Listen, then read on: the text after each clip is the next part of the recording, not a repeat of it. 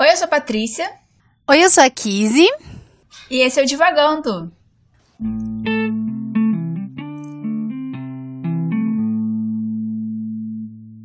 Olá, pessoal! Sejam bem-vindos a mais um episódio do Divagando, que não é mais um episódio, é um episódio especial, é um episódio com um motivo especial, um chamariz especial. Esse é o segundo episódio sobre o Alto da Compadecida. A gente já começou a nossa conversa no episódio passado, né? Falamos um pouco, né? Demos aí as nossas primeiras impressões sobre o livro. E hoje a gente vai continuar essa conversa, só que não apenas eu e Patrícia. Temos uma convidada especial e a Patrícia terá a honra de apresentá-la. Isso, pessoal. Hoje a gente tem uma convidada muito, muito, muito, muito especial, muito querida que é a Paula Morgado, do Livramos. No momento, né, ela tá investindo mais no Instagram, e o Instagram dela é o arroba livramos, oficial, que é o Instagram sobre livros, sobre literatura. É. E a Paula, se quiser, pode falar mais um pouco sobre isso. E a gente tá muito feliz de te ter hoje aqui. Ah, poxa, que honra! Fiquei emocionada, assim, com essa apresentação muito, muito, muito especial. Mas enfim, ah, eu que agradeço pelo convite, estou muito feliz de estar aqui. É, enfim, é isso mesmo. Na verdade, eu tinha um canal no YouTube, ainda tenho, ele ainda existe. O que acabou mesmo foi a minha paciência de ficar fazendo vídeos para o YouTube, mas o canal ainda existe. mas. Ninguém te julga. mas enfim, tô, realmente agora eu tô mais com o Instagram e tal. Mas é isso. Então, é isso. é, tudo, é tudo uma coisa muito experimental, a gente ainda não sabe como a gente está fazendo isso. Mas estamos muito felizes em te receber e muito agradecidas por você ter aceito o nosso convite e ter vindo aqui conversar sobre o Alto da Compadecida com a gente. Ah, que isso. Eu que agradeço o convite. Fiquei muito feliz com o convite. E é sempre muito bom falar de Suassuna, do Alto da Compadecida. Enfim, adoro. E já aproveitando, a gente vai emendar no nosso resumo já costumeiro sobre o Alto da Compadecida, que a gente já conversou um pouco no primeiro episódio. E o Alto da Compadecida é a história do João Grilo e do Chicó, né, que são dois rapazes, né, do sertão nordestino. Uhum. É, eu nunca lembro do lugar exatamente, mas enfim. é, e eles acabam se metendo em várias confusões é, por causa de um pedido do chefe do João Grilo, que é o padeiro da cidade, né? Porque o cachorro da mulher do padeiro está doente, prestes a morrer, e ela quer que o cachorro seja benzido. Então, o João Grilo e o Chicó, eles vão até o padre e contam várias lorotas, tentam enganar o padre, tentam enganar o sacristão, tentam enganar o bispo. É toda uma confusão. E aí nisso, né, é, um cangaceiro chamado Severino invade a cidade pra roubar, né, todo mundo. E nisso a maior parte dos personagens acaba morrendo, né? E a gente tem, né, o Alto da Compadecida, que é o julgamento sobre esses personagens, se eles vão para o céu ou para o inferno. E é um livro, né, divertidíssimo, como a gente já falou no primeiro episódio. É muito engraçado, é super fácil de ler, super tranquilo. E é uma peça, na verdade, né? É, não é um livro em prosa, mas é, é ótimo. E a gente, eu, eu e a Kiz, a gente tá desde o primeiro episódio já dizendo que é ótimo. e, enfim. É... Eu morri de rir com vocês, assim, eu tava ouvindo o primeiro episódio e eu morri de rir na parte que vocês ficaram em dúvida se era João Grilo ou Chicó. Aquilo foi ótimo, assim, porque fica um tempo assim, dá um gap assim no podcast, tipo, quando vocês vão pesquisar no livro quem é que fala.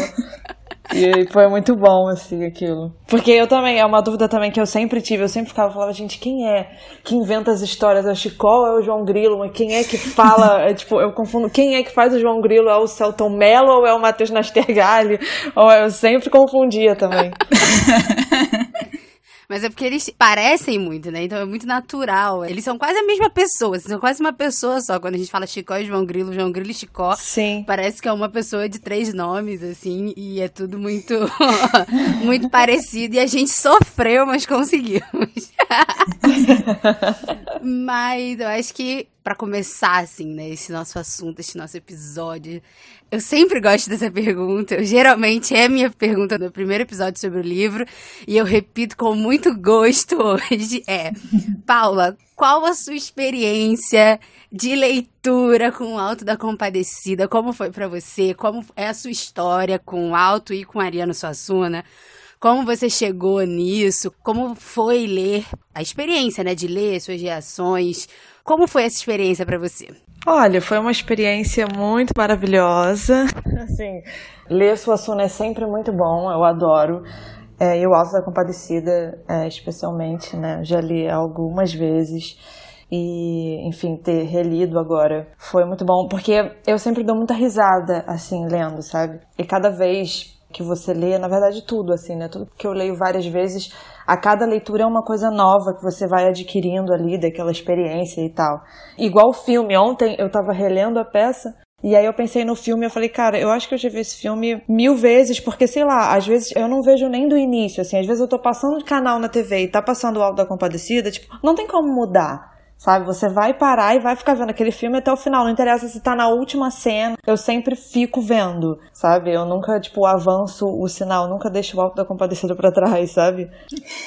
e aí, eu adoro, assim, João Grilo e Chicó são duas figuras maravilhosas. E sei lá, é sempre muito divertido e eu amo. Foi realmente uma experiência muito boa para mim. Eu amo Suassuna. E eu até tava escutando o primeiro episódio, né? E eu vi vocês falando de que às vezes vocês entram numa paranoia assim de que não estão lendo tantos brasileiros como deveriam, assim, sei lá, uma coisa desse tipo. E aí, às vezes, eu também me pego nessa, então é sempre bom. Tanto que esse ano eu tô lendo muito, muito autor nacional e tal. Tô me focando muito nisso, porque, enfim, a gente tem muita coisa boa aqui. E sempre que a gente tá falando de Suassuna, a gente sempre pensa muito assim, né? No nosso, no que a gente tem aqui, né? Que o Suassuna era um cara extremamente. valorizava muito a nossa cultura aqui nacional, né? Ele sempre fazia questão de valorizar muito. Não que ele ignorasse o que viesse de fora, né? Eu até vi um vídeo dele destacando a importância de Molière na vida dele, Tolstói, Dostoiévski, Cervantes, todos esses autores de fora e tal. Mas o que ele quer, na verdade, é que a nossa cultura tenha autonomia, né? Afirmar a nossa cultura e tal. Então, é sempre muito bom estar lendo Suassuna. E é isso. Foi muito, foi uma experiência muito boa. Eu fico feliz que você tenha gostado, assim, porque Pra gente também foi muito bom, foi muito divertido. A Kizzy contou na história dela, lendo, encontrando e vivendo o Alta Compadecida. Mas quando você estava falando, né, você mencionou a importância, por exemplo, dos Cervantes para a vida, né, e para a obra do Suassuna. E isso foi uma coisa que, na minha edição, é, no pós-fácil, é, a minha edição é da Nova Fronteira, o autor estava falando, né, dessa figura que o João Grilo é na nossa cultura, né, no sertão, para a cultura do cordel, e como ele se reflete, né, em outras literaturas, outras culturas e acho que ele chega a mencionar, né, o Cervantes, ou pelo menos alguma figura, eu não vou lembrar exatamente agora qual era a figura, mas é alguma figura, né, portuguesa e também espanhola ali, que é esse malandro, né, essa pessoa que é pobre, precisa enganar os outros para viver a vida e tal. Sim, sim. Então eu achei, é, não sei, me veio na cabeça quando você tava falando isso. Mas sobre o você falou dessa importância, né, que o, o Suassuna dá ao Brasil, né, mas ele não ignora de fora. E aí, Patrícia falou da minha jornada encontrando o Alto da Compadecida. Eu sempre tenho uma jornada para contar. Essa temporada eu tô cheia de jornadas, gente. Vamos lidar com isso. Vamos lidar com isso nessa temporada. Mas os vídeos, né, do Suassuna, eles são muito presente na internet, assim, e aí qualquer pessoa que esteja envolvida, né, ou que se interesse por literatura ou por escrita, né, vai se deparar até fora disso, né, até por, por pessoas só que querem rir, ver uma pessoa falando coisa engraçada, né, vai acabar se deparando com um vídeo dele. E aí, pesquisando, eu descobri que esses vídeos, né, a maior parte desses vídeos que tem, mesmo os fragmentos, são das aulas, né, magnas que ele dava que era um projeto dele enquanto, acho que, secretário de cultura, né? eu vou esquecer o estado que ele foi. Pernambuco? Pernambuco, que ele foi secretário de cultura, então no projeto dele, né, ele dava essas aulas também como fomento, né, da literatura local e brasileira e tudo mais. Então eu acho, a minha jornada aí com o Suassuna, eu acho que ele foi a primeira pessoa que me deu um conselho válido, assim, enquanto escritora, né? Porque ele tem um conto aí, um caos aí que ele conta, que enquanto ele estava escrevendo Alta Compadecida, né, uma pessoa, um jovem que ele fala, ele fala, coitado dos jovens, é, chega para ele e pergunta sobre o que, que é o livro. Ele fala que é sobre o sertão e tudo mais. E aí o pessoal pergunta: tem seca, tem cangaço, tem pobreza? Ele fala: tem. Ele, isso aí você tá tá todo mundo de saco cheio disso. e ele fala, azar o meu, né? Então eu tô, eu tô lascado, porque é isso aí que eu quero escrever. E aí ele pergunta, e o nome? Aí ele fala, João Grilo e Chicó. Ele, ah, mas não dá pra, pra traduzir isso. Como é que você vai traduzir pro francês, pro inglês, João Grilo e Chicó? Ele, ah, eles que se lasquem o meu. o nome dos meus personagens são esses. Eu não tô pensando, né, no que, que vão traduzir. Eu tô pensando no que, que eu quero escrever. Eu escrevo sobre o Brasil, eu vivo no Brasil, eu moro no Brasil, nunca saí do Brasil. É, e eu vou escrever pro meu povo aqui mesmo. E aí ele diz que fatidicamente é, traduziram o Alto da Compadecida, né? Virou é, Jean Cricket, não, é John Cricket e Jean Griot, alguma coisa assim, não lembro agora. Mas traduziram e o livro do cara nunca traduziram. é... e aí eu acho que essa é a primeira lição que eu tive enquanto escritora, né? E acho que é a grande lição do Ariano Suassuna é escrever pra sua gente, sabe? Sim. Escrever o que, que você tá vivendo, o que você tá afim. A Dane-se que tá todo mundo de saco cheio de escrever sobre o cangaço, né? É, de ler sobre o cangaço, né? Qual é a sua perspectiva sobre isso? O que, que você tem para passar sobre isso? E escrever para sua gente, escrever para quem vai te ler. Se vão traduzir depois, azar o deles, eles que se virem com isso, não é problema teu. o teu problema é escrever, assim. É. Isso eu acho fabuloso nele. É, porque ele também é isso, né? Ele escreve muito da realidade dele. Ele é um cara, né, sertanejo, assim. Ele tem essa cultura do sertão, ele é do sertão da Paraíba. Então é isso que ele retrata nas peças dele, né? Exatamente a vida que ele teve, a realidade dele, né? Ele é do sertão da Paraíba e tal, mas ele mudou para Pernambuco, ele viveu, acho que a maior parte da vida dele, na verdade, em Pernambuco. E foi até onde ele começou a escrever. Ele começou a escrever, ele era super jovem. Eu acho que o Alto da Compadecida, quando estreou a primeira montagem, eu acho que ele tinha menos de 30 anos até, quando ele escreveu e tal que ele começou a escrever, ele estava cursando direito na faculdade em Pernambuco. E é isso, ele, ele escreve muito da, das origens dele, né, da onde ele veio, da realidade dele, que na verdade é o que todo mundo gosta de fazer e se sente mais à vontade, né? É muito difícil a gente retratar uma outra realidade, uma outra coisa que não é a nossa. Então é isso mesmo, tipo, ah, não tô nem aí se isso já tá batido, se as pessoas não aguentam mais. É a minha realidade, eu vim do sertão, eu quero falar do sertão, eu vou falar disso.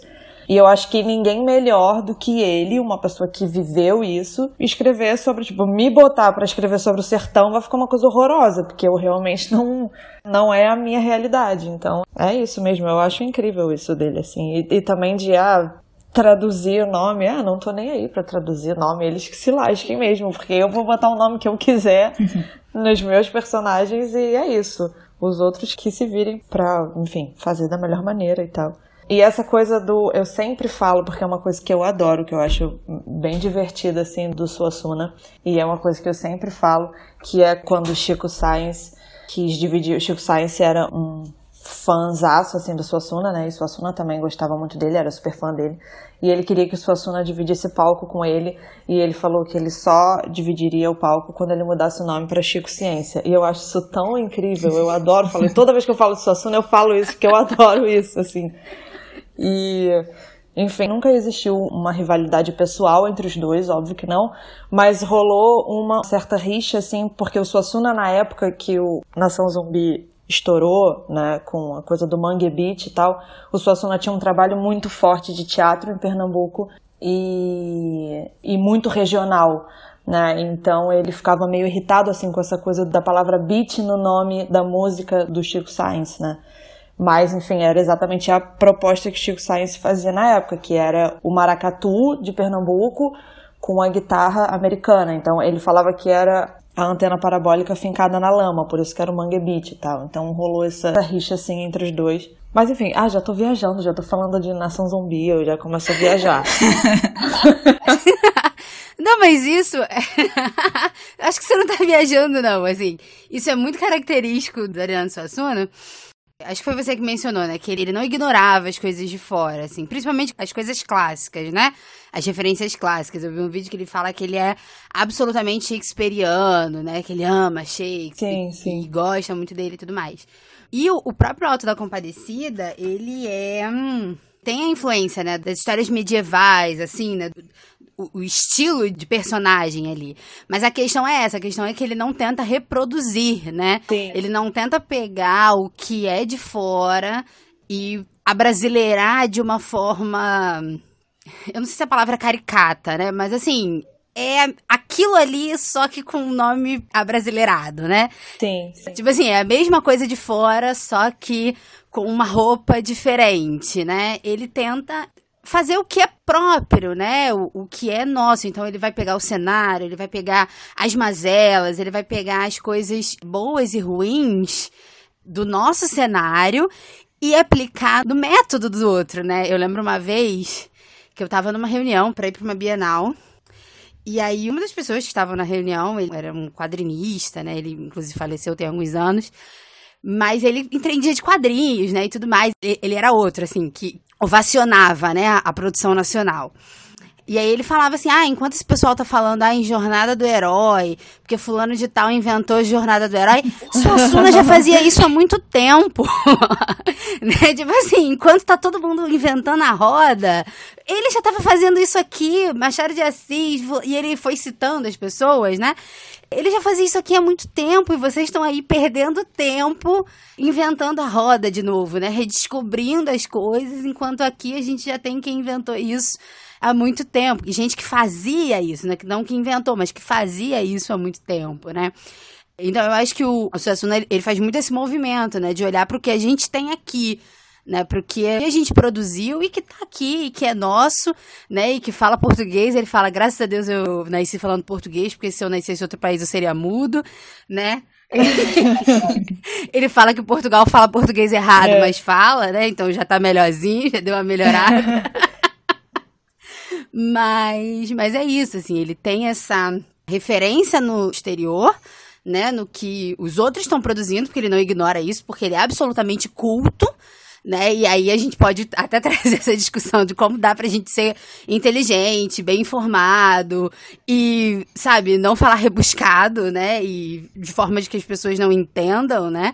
Dá para ser acessível, dá para ser legal, dá para ser engraçado, é. mesmo sendo inteligente e, e absolutamente conhecedor aí de várias coisas pelo mundo. É. E era exatamente isso que ele fazia, né? Ele tinha uma linguagem mega popular na verdade, as obras do Suassuna, as peças, são acessíveis a qualquer público, assim, né? Porque ele tinha essa linguagem popular e tal. Então, era. Eu acho que o Suassuna, ele é. Eu vejo assim como ele quer atingir o universal através do regional, assim, sabe? Uhum. Ele quer que o máximo de pessoas tenham acesso e consigam e sejam capazes de ler e entender aquilo que ele está escrevendo e sem perder o regional, sem perder a coisa do sertão, né, da cultura dele, não só do sertão, mas do Brasil num todo, né? Porque o, o João Grilo e o Chicó são personagens do Alto da Compadecida, são personagens do sertão nordestino, mas que no fundo você vê eles são brasileiros, assim, sabe? Sim. E, além de tudo, eles são brasileiros. Eles têm aquele jeitinho malandro de brasileiro, de ser, de inventar história, de contar mentira, a beça, né? E de inventar história pra, enfim, pra, pra viver, né? A vida. Que é até, eu tenho também aquele box da Nova Fronteira, do Suassuna, uhum. e tem um pós-fácil também, um prefácio, agora não me lembro, que eles falam da questão do humor no Suassuna e das coisas que fazem o humor, né? Como a questão da repetição e também eles até dão o nome de quiprocó, que é uma coisa que tem muito em todas as peças do Suassuna e que é essa questão assim do não é bem um mal entendido, mas é, por exemplo, o que acontece na questão do cachorro, né? O João Grilo inventa que o cachorro é do Major Antônio Moraes para o cachorro poder ter um enterro digno quando na verdade não é. E aí, quando o major chega na igreja, acontece aquela confusão toda com Sim. o padre. Então, tipo, é isso que eles chamam assim de quiprocó, que é o que tá presente muito assim no Suassuna, né? Que ajuda a dar esse toque de humor, assim, e tal, nas peças. Mas, enfim, é isso. Eu acho que o Suassuna é muito isso, assim, é atingir realmente o mundo através da cultura dele, do que ele viveu, enfim, do que ele sabe fazer e falar de melhor, assim, né? Com certeza. E é pouco que você falou, Paula. É regional, mas é brasileiro, porque mesmo eu não tendo uma vivência de sertão, uma vivência de Nordeste, eu me identifico ali, né? Eu identifico com aquela cultura, eu, Uhum. né, tipo, foi que nem eu falei no primeiro episódio, assim, eu nunca passei fome, mas eu entendo aquela vivência, aquela situação, e eu sei como é você precisar, né, dar os seus jeitinhos pra viver a vida, pra conseguir o que você quer, o que você precisa. E isso é, assim, absolutamente brasileiro, assim. E é, assim, enquanto vocês estavam falando, né, dessa questão, né, de se você ser culto, mas ser acessível, de ser popular, eu acho que isso é uma das coisas mais bonitas da cultura brasileira e da literatura brasileira, assim. Não de todas as literaturas brasileiras, mas daquilo que se torna, né, clássico, daquilo que se torna, principalmente, assim, celebrado no Brasil, é essa mistura mesmo, assim, daquilo que tem o seu lado culto e planejado e estudado, mas ao mesmo tempo, assim, é caracteristicamente, assim, popular e brasileiro, né? Assim, se você pensa no samba, por exemplo, né? Você tem grandes musicistas que uma boa parte deles não teve né, estudo formal e etc, mas que são grandes musicistas e que depois foram alçados a esse lugar também, assim, de grandes compositores, de grandes mestres da música. E eu acho que isso é muito bonito da nossa cultura, assim, é, é um pouco que nem aqui você estava falando, né, do, do moço na reunião dela. A gente, às vezes, não tem contato com isso, né? A gente fica buscando referências lá de fora, porque a gente não tem o contato direto com aquilo que está sendo feito aqui. Esse trabalho do Suassuna é muito bonito de, tipo, mostrar pra gente, não, a gente fazia e faz e vai continuar fazendo, e é só ter essa interligação, né, entre os diferentes lugares, as diferentes regiões, as diferentes cidades, assim, eu acho isso muito, muito interessante. Sim, com certeza. E até nessa questão de mentir também, né, de dar um jeitinho para viver assim e tal. Tem até um vídeo também do Suassuna que eu vi que ele fala que ele mente. Sabe? Ele fala, ah, eu minto, eu minto muito. Ele até fala, quem não mente, né? Porque aí ele fala, ah, minha vida não acontece nada de extraordinário, eu vou contar o quê? Eu vou mentir, vou inventar coisa para contar. E aí ele diz que quando ele foi questionado sobre João Grilo e Chicó, quem ele se identificava mais, né? Aí as pessoas falavam, ah, o senhor se identifica mais com João Grilo, né? Ele, eu não, eu me identifico muito mais com Chicó, porque eu invento muita coisa e conto muita mentira igual o Chicó, assim. e aí eu achei muito bonitinho ele falando isso. E ele tem um caos, né, que ele conta, que é do e-mail, né? Que ele não gosta muito do e-mail, que ele prefere a carta. Porque na carta você dá pra mentir, né? Porque ele, ele, não, e entre brasileiros, porque o importante é ser brasileiro na história.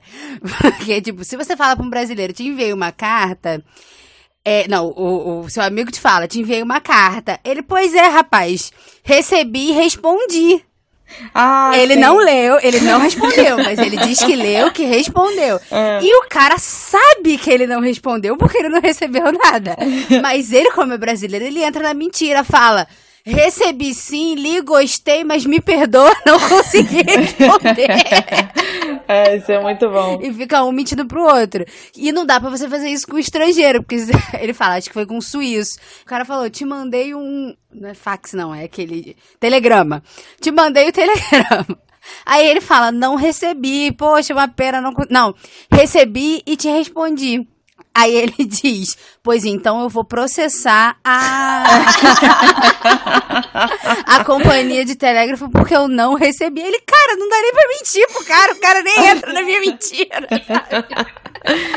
É, exatamente. E eu acho que é muito dessa identificação, né? Tipo assim, cara, todo mundo conhece um chicó, sabe? Todo mundo conhece um chicó. Sim, com certeza. Que chega pra você e conta aquela história absurda, sabe? Que tipo assim, cara, é óbvio. Eu, inclusive, tenho amigos, né, que, que contam histórias absurdas. E tu olha e fala, cara, não aconteceu, sabe? E aí tu vai questionar. Não, e o mais incrível é que como a gente já tá acostumado com esse povo, é isso que o Suassuna fala, né? Como a gente já tá acostumado com esse povo, com essas mentiras, a gente super entra, né? E fica, nossa, sim, como? Nossa, meu Deus, que coisa! E é uma mentira assim, escalafobética, um negócio tenso. E você super compra a ideia do seu coleguinha pra não deixar ele sem graça, óbvio. Exatamente. E pra ver também até onde vai a imaginação do outro, né? É, exato, exato. Aí você questiona e aí chega uma hora que a pessoa só falta falar, não sei, né? Só sei que foi assim, porque chega uma hora que já não tem mais explicação. já fala, não sei, só sei que foi assim, né? Quando acaba a criatividade, a pessoa manda essa. e isso é o real, né, da coisa. Isso é o que faz as pessoas se identificarem com o texto. E aí o Suassuna... E é ótimo ver entrevista do Suassuna, gente. Você passa um dia vendo, tu nem sente que tu perdeu horas e horas vendo que você passou. É muito bom mesmo, é muito bom. Uma coisa que eu gosto muito também do Suassuna, que me encanta muito, é que é um teatro, né? É uma coisa bem lúdica, assim, né? É muito. O Suassuna, ele é muito, muito extremamente teatral, né? É isso. E é muito lúdico. Você vê que aquelas coisas não são. Quando você assiste o filme, por exemplo, o filme também é muito teatral. Sim. Você vê que aquelas coisas não são reais, é uma maneira, na verdade, o Suassuna ele tem uma maneira não realista de passar a realidade, né? Porque ao mesmo tempo você se identifica super com tudo aquilo que está acontecendo, com aquelas pessoas, com aquelas situações, mas aquilo tudo é, é muito lúdico, né? Não é nada real. Mas, ao mesmo tempo, são condições humanas, então isso torna, assim, muito teatral. Uhum. Né, o Suassuna ele não perde nas peças dele e o filme também do Alto da Compadecida mantém muito isso. Ele não perde aquela magia do teatro, né? Eu acho isso muito legal assim no Suassuna, porque é tudo você vê o filme quando na cena, eu acho que é a cena mais teatral assim, mais mágica né, que é o julgamento. e aí quando aparece assim a imagem assim do diabo, né, e abrem aquelas portas e aí você vê no fundo assim tudo vermelho, aquele fogo, as pessoas tipo, ah, né, vivendo naquelas condições tipo muito, muito muita magia assim, né, e tal.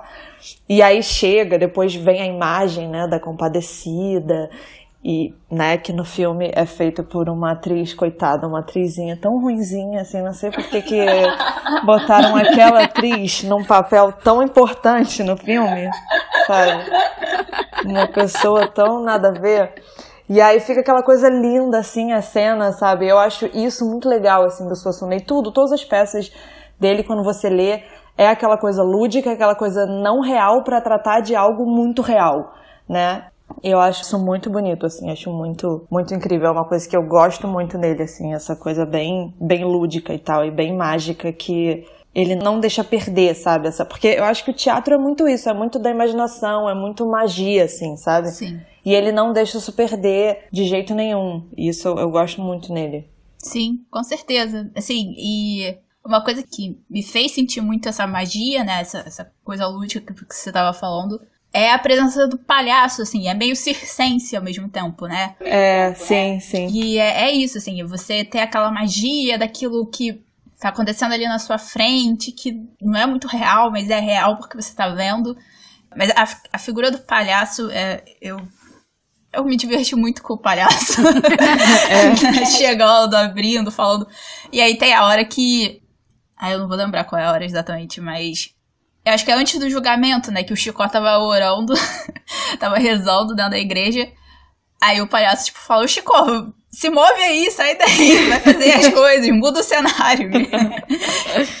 é, eu acho que isso é muito legal, assim, e essa brincadeira, né? Tipo, você junta o humor com o lúdico, e aí você chega no circo, assim, é. é eu, eu, eu continuo não tendo palavras para explicar o quão incrível é o Alta da Comparecida.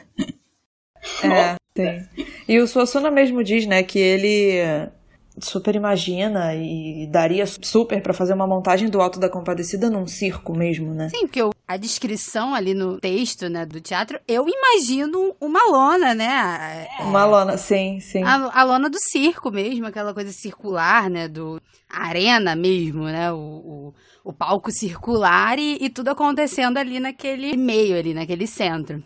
E a montagem do Alto da Compadecida, acho que a primeira vez, ou a primeira vez que eles foram para um concurso ou algo assim, acho que eles vieram para o Rio, né? Porque eles montaram em, em Pernambuco e depois vieram para o Rio. Para esse específico prêmio, né? Para essa, essa disputa, esse festival que ia ter. E aí, parece que, tipo, cada dia apresentavam uma peça, alguma coisa assim. E ele estava desesperado, porque todas as peças estavam sendo vaiadas. Primeiro apresentava, todo mundo vaiava a peça. Todo mundo vaiava a peça. Ele, ele, gente, a gente tá ferrado. Porque como que a gente vem? ele, pronto, acabou, vambora. Porque, né, como é que a gente vem de lá? Tá todo mundo vaiando tudo. Eu chego aqui com uma história de dois, de dois, dois candangos do meio do sertão, né, que, né, só faz atrapalhada. Depois eu venho com, com funeral, com uma, um juízo final. E ele diz que foi ovacionado. Eles ganharam o prêmio e na hora eles foram ovacionados, assim, os críticos, né, as pessoas que davam o, o prêmio super gostaram. Se eu não me engano, cancelaram as outras peças. E eles repetiram o Alto da Compadecida por vários dias, assim, até o final do concurso. Eles ganharam no dia que eles se apresentaram, assim. E muito por isso, por esse humor, por essa risada, por essa simplicidade e por essas coisas tão brasileiras, né? Que é essa desesperança e ao mesmo tempo essa esperança. Né, de, de que tá tudo uma droga, mas é isso aí, gente. Vamos, a gente precisa continuar vivendo. Eu acho que é muito disso que faz a gente se identificar, por exemplo, né? E aí, quando a gente pensa no filme do Alto da Compadecida, né, que é esse feito recentemente, porque descobrimos que tem um filme do Alto da Compadecida com os Trapalhões, mas esse eu nunca vi na vida. É, eu acho que é muito dessa identificação que, como a Paula falou, a gente vê no filme e fez esse filme ser um, um sucesso, assim, né? Fez a gente passar o canal e parar pra ver todas as vezes que passar na televisão. E como, como a Paula falou, né, teve uma atriz muito da mais ou menos, né, que fez a, a, a... É, não entendi por que botaram ela naquele papel. A Nossa Senhora, ninguém entendeu, ninguém entendeu essa, essa escalação, né, mas esse, esse elenco que foi colocado ali, mas eu acredito muito que esse filme também tenha alçado a Fernanda Montenegro, não que ela não tivesse nesse patamar antes. Ela é uma atriz maravilhosa, enfim, ovacionada do teatro e da televisão, em todos os lugares, mas deu um ar a ela de santidade mesmo, assim, né? De Sim. se você for abençoado pela Fernanda Montenegro, tipo, tua vida dá certo. E eu tive muito essa, essa, essa dimensão vendo o Amarelo do MC da na Netflix. Sim, com certeza. Quando ela entra no estúdio, ele fica. Ela virou realmente Nossa Senhora mesmo. Né? Exatamente. E ele respira ele fala assim: Nossa Senhora tá aqui comigo. ele, eu, eu, não sei se ele fala Nossa Senhora ou a Compadecida, mas ele, ele se refere a ela dessa forma. Ele, cara, Nossa Senhora tá aqui comigo. E, e, quando ele diz isso, eu me dei conta, né, desse ar, assim, que ela tem. E ela é super humilde, assim, vendo as, entrevistas dela, quando eu comecei a pesquisar sobre o Alto da Compadecida, acabei caindo numas entrevistas dela, e ela diz: Eu sou substituível, eu vou passar, eu vou acabar. E a gente fica assim: Meu Deus, se você vai acabar, o que, que vai acontecer comigo, sabe? é essa dimensão, mas é, isso alçou ela, assim, a esse, é, é, na cultura brasileira, assim, né? Sim. A esse, esse lugar mesmo de, de santidade, né? De ser separada, de ser especial. É. Né? Porque você pode ser uma grande atriz, você pode ser uma pessoa super reconhecida no seu trabalho, mas você não tem esse ar de maternidade, né? No consciente brasileiro, assim, né? E isso é muito bacana. Deixa eu só fazer um parênteses sobre a Fernanda Montenegro, porque um dia eu tava vendo os vídeos no YouTube e aí passou uma propaganda do Itaú que era com ela. E no final da propaganda eu tava assim, aos prantos, chorando muito, muito, muito, assim, porque essa propaganda é linda demais. Sim, assim. Ela faz a gente chorar numa propaganda do Itaú. Só essa mulher mesmo. pra você ver. Sim. E assim, o texto é bonito, mas é, é ela atuando aquele texto, falando daquele texto. E é, é isso, assim, ela foi alçada a um outro patamar de qualquer coisa. É. Na última cena, eu acho ela muito bonita. E o filme também eu enfim, ficou incrível, obviamente, porque o elenco é maravilhoso, não tinha como ficar ruim. é, que eu acho lindo como Compadecida luta quando sobra só o João Grilo, né? E como ela luta por ele, assim, né? Tipo, até ele, assim, já meio que aceita que o destino dele é ir pro inferno mesmo, por conta de todas as besteiras que ele fez na vida e tudo mais e como ela luta por ele e ela fala, né, que ele mentiu e ele fez aquelas coisas todas para poder viver, né, para poder sobreviver e, e, enfim, ah, eu acho eu acho muito bonito assim, o jeito como ela luta ali para que ele tenha um lugarzinho melhor, assim, né? E aí eu acho muito legal quando decidem, assim, mandar ele de volta, sabe? Eu acho muito incrível. Você vai, ah, tá bom, você não vai pro inferno, mas também não vai pro céu, você vai, vai voltar. E aí eu acho muito, muito legal isso, assim. E é uma coisa que é muito presente no Suassuna, que é, ele é muito cômico, né? As peças são cômicas, mas muitas peças, elas têm um final que é emocionante, assim. O Santo e a Porca, que também é uma peça que eu gosto muito dele, ela é cômica do início ao fim. E ela tem um final até meio doloroso, assim, sabe? Que o personagem principal, que é o seu Euricão engole cobra, ele fica numa solidão, assim, sabe? Que chega a ser. chega a dar uma dorzinha, assim, sabe? No coração você fala, caramba, que coisa. E eu acho isso bem presente no Suassuna, essa, esse cômico, assim, durante a peça. A gente ri a peça inteira e o final é emocionante. Eu acho esse final, esse, esse julgamento do João Grilo, eu acho super emocionante. A compadecida lutando, assim, tanto por ele. E também no Santo e a Porca também tem um final bem, bem emocionante, assim. Eu acho isso muito bonito, assim, do Suassuna. Sim, eu acho interessante essa parte também, o, o olhar que o, o, João Grilo se dá, assim, né? Enquanto ele tá ali quase indo pro inferno, né? Que a compadecida diz, ai, porque vamos falar a verdade, verdade. E aí ele fala, comigo não pode ser então, porque comigo é na mentira, né? e essa autoavaliação dele de que tudo que ele fez na vida foi errado mesmo né? E que talvez ele merecesse mesmo o inferno por isso. E aí, quando ele ganha, né, essa passagem, essa segunda chance de ir pra terra, ele fala: agora eu vou me cuidar pra nem pro purgatório passar, pra eu já ir direto pro céu. então, assim, agora eu vou ficar de olho, porque é, eu não quero passar por essa experiência de novo, porque vai que tu não, tu não se safa na próxima vez, né? esse esse olhar que o, o, João Grilo se dá é muito é muito interessante.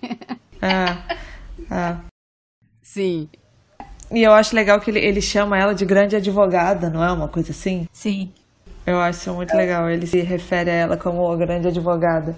Sim, e ele se apega nela, né? Se tem alguém que vai. Tipo assim, na Terra, ele se livrou de todas as enrascadas que ele pôde, né? Tudo que ele pôde contar de história, tudo que ele pôde barganhar, tudo que ele pôde fazer para viver e conseguir, né, se livrar dos que procolar que ele se metia, no, no, céu não tem como, né? Porque aí você já tá, né? No céu não, no juízo final, não tem como, porque você tá lidando ali com divindades, né? Com pessoas que se entendem, né? Com seres que se entendem entre si, que tem uma história entre si, porque tem isso também, né? Então ele sabe que ele não vai conseguir passar a lábia, né? Nesse pessoal. Então o que ele faz? Ele se apega com quem ele acha que vai conseguir passar a lábia, né? Que é a compadecida que tem esse ar, né? Muito leve, né? Muito maternal, assim, né, também. Muito maternal, exatamente. Eles criam essa relação, você vê bastante essa relação, assim, materna dela com ele, assim, né? Essa proteção, essa maneira como ela trata ele, como ela se refere a ele, diz, enfim. Sim. Lá tudo que ele fez foi para sobreviver e tal. Você vê, parece assim mãe e filho mesmo, né? Sim. E eu acho que é isso que gera também uma identificação, né, com as pessoas, porque é isso, é acreditar que no último segundo da sua vida, né, ou que durante a sua vida inteira vai ter alguém ali para você se apegar, né? E aí você vem de um contexto que é religioso, né? Onde as pessoas, né, principalmente quando ele estava escrevendo, né, essa peça, a presença da igreja devia ser mais forte ainda, assim, né, principalmente da igreja católica, talvez. E as pessoas, né, era uma situação econômica totalmente diferente, era uma situação política completamente diferente do que, talvez não tão do que a gente vive hoje, mas enfim. enfim, é... mas eram pessoas que precisam de ter no que se apegar. E aí você, né, sei lá quantos anos, a peça foi lançada em 1955. Quem souber faz as contas aí. A gente está em 2021 o quanto de tempo que passou e a gente ainda olha, né? E aí a gente vai ter o filme, obviamente, porque, enfim, ninguém vai ler a peça todos os dias, talvez alguém faça, mas enfim, a gente vai ver o filme e vai se identificar com isso, né? E aí eu acho muito engraçado o Matheus Nestergalli falando que ele diz que o sucesso do Alto da Compadecida é tão grande Aí ele fala: se eu ficar pobre, se eu não tiver nada na minha vida e eu andar no, no norte, no nordeste pedindo comida, alguém vai me dar só porque eu fui o João Grilo. né? Tipo assim, eles vão olhar para mim e falar: não, ele é o João Grilo, vamos dar um, um, um prato de comida para ele. Ele fome, eu não passo porque eu tenho certeza que alguém vai olhar para mim e vai lembrar do João Grilo, porque é por isso, né? O João Grilo e o Chico entrou na casa das pessoas, né? E vendo, né? Acho que fez 20 anos esse ano, ano passado, que o, o filme foi lançado. E aí o, o diretor, né, enfim, o elenco estava falando que o, o, filme surge muito nesse boom do cinema nacional, né? Quando voltou a se investir no cinema nacional. Uhum. E é, as pessoas verem o que o Brasil tinha, né? E aí não só filme americano, filme estrangeiro, com, com histórias estrangeiras.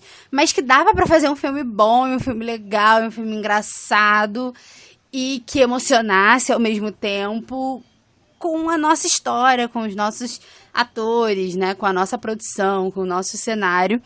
E eu acho que isso deve ter sido absolutamente catártico, assim, pro, Ariano Suassuna. Talvez não tanto, porque ele não gostava muito de televisão, né? Ele gostava, o negócio dele mesmo era o livro, era o teatro. Mas ele deve ter gostado, assim, eu imagino que ele tenha gostado.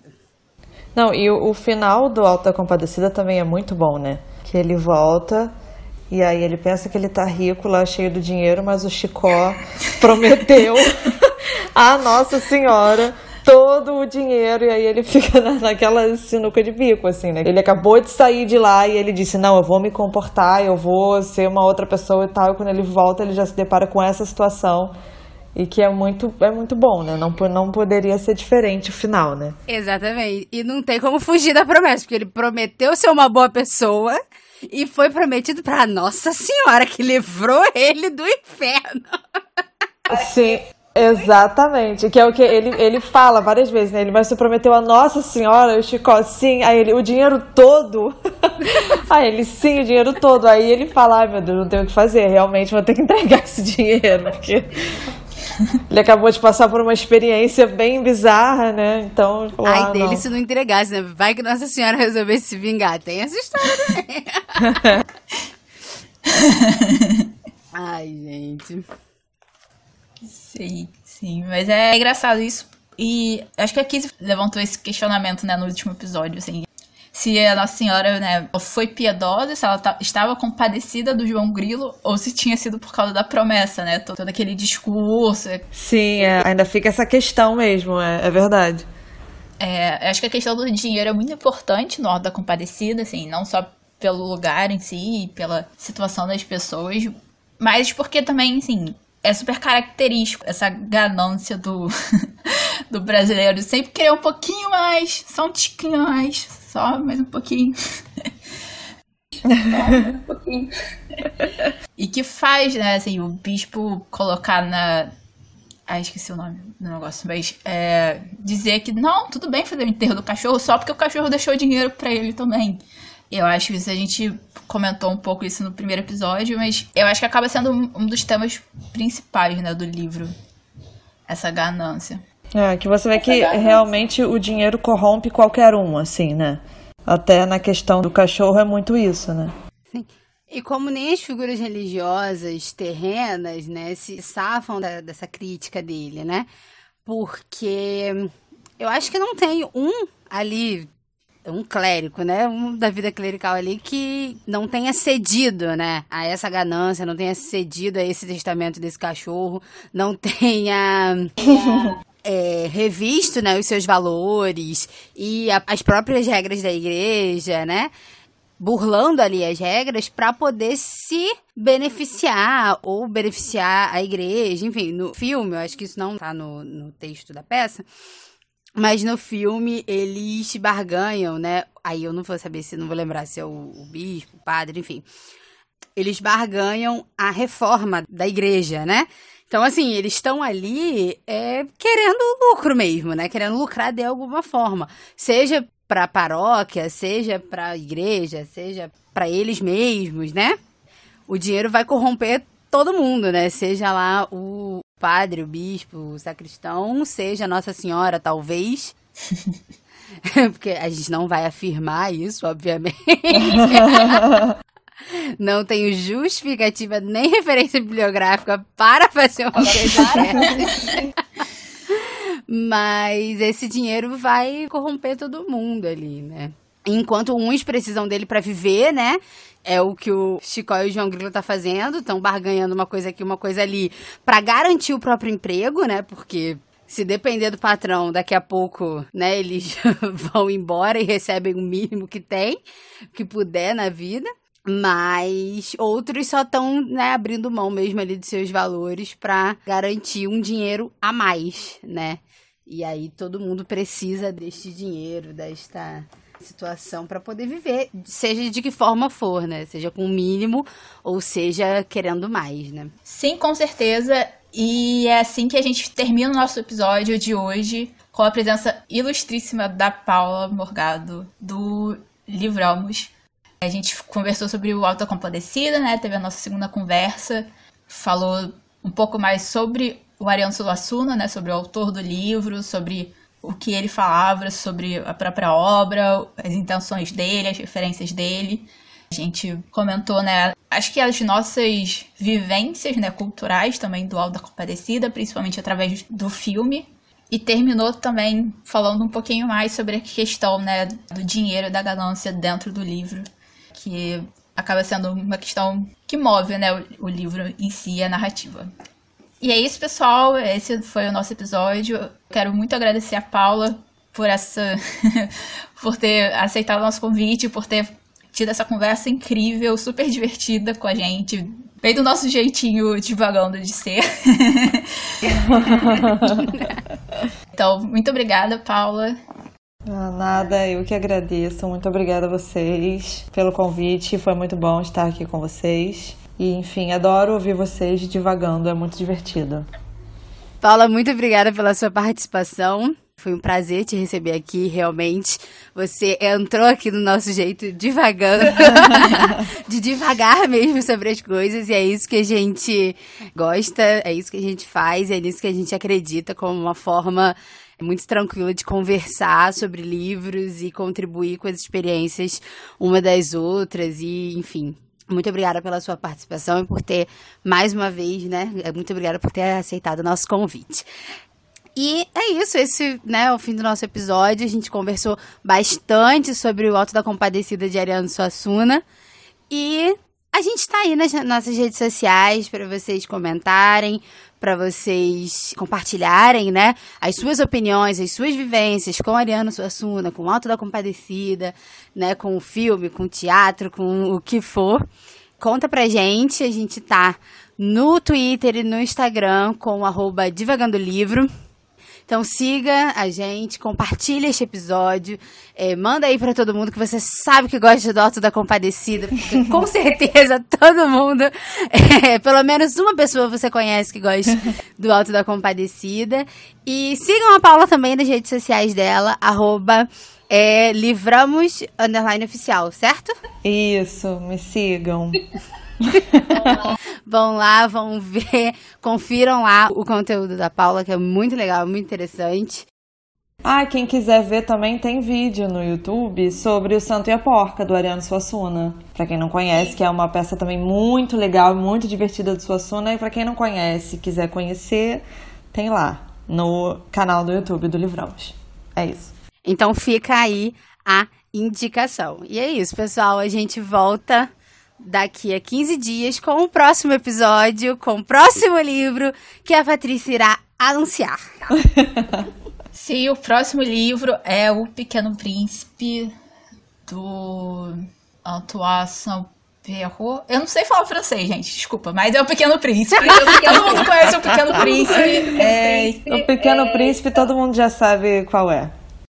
Qual é o... Exatamente. Se a gente entrar aí num clima Ariano Suassuna, lê como, como se escreve, tá tudo certo, eles que lutem, minha filha. Sim. Exatamente. Sim, exatamente. Mas é, esse é o próximo livro, então a gente se vê daqui a 15 dias com o nosso próximo episódio. Um beijo, pessoal. Até a próxima. Ah, um beijo. Tchau, pessoal. Um beijo. Até a próxima.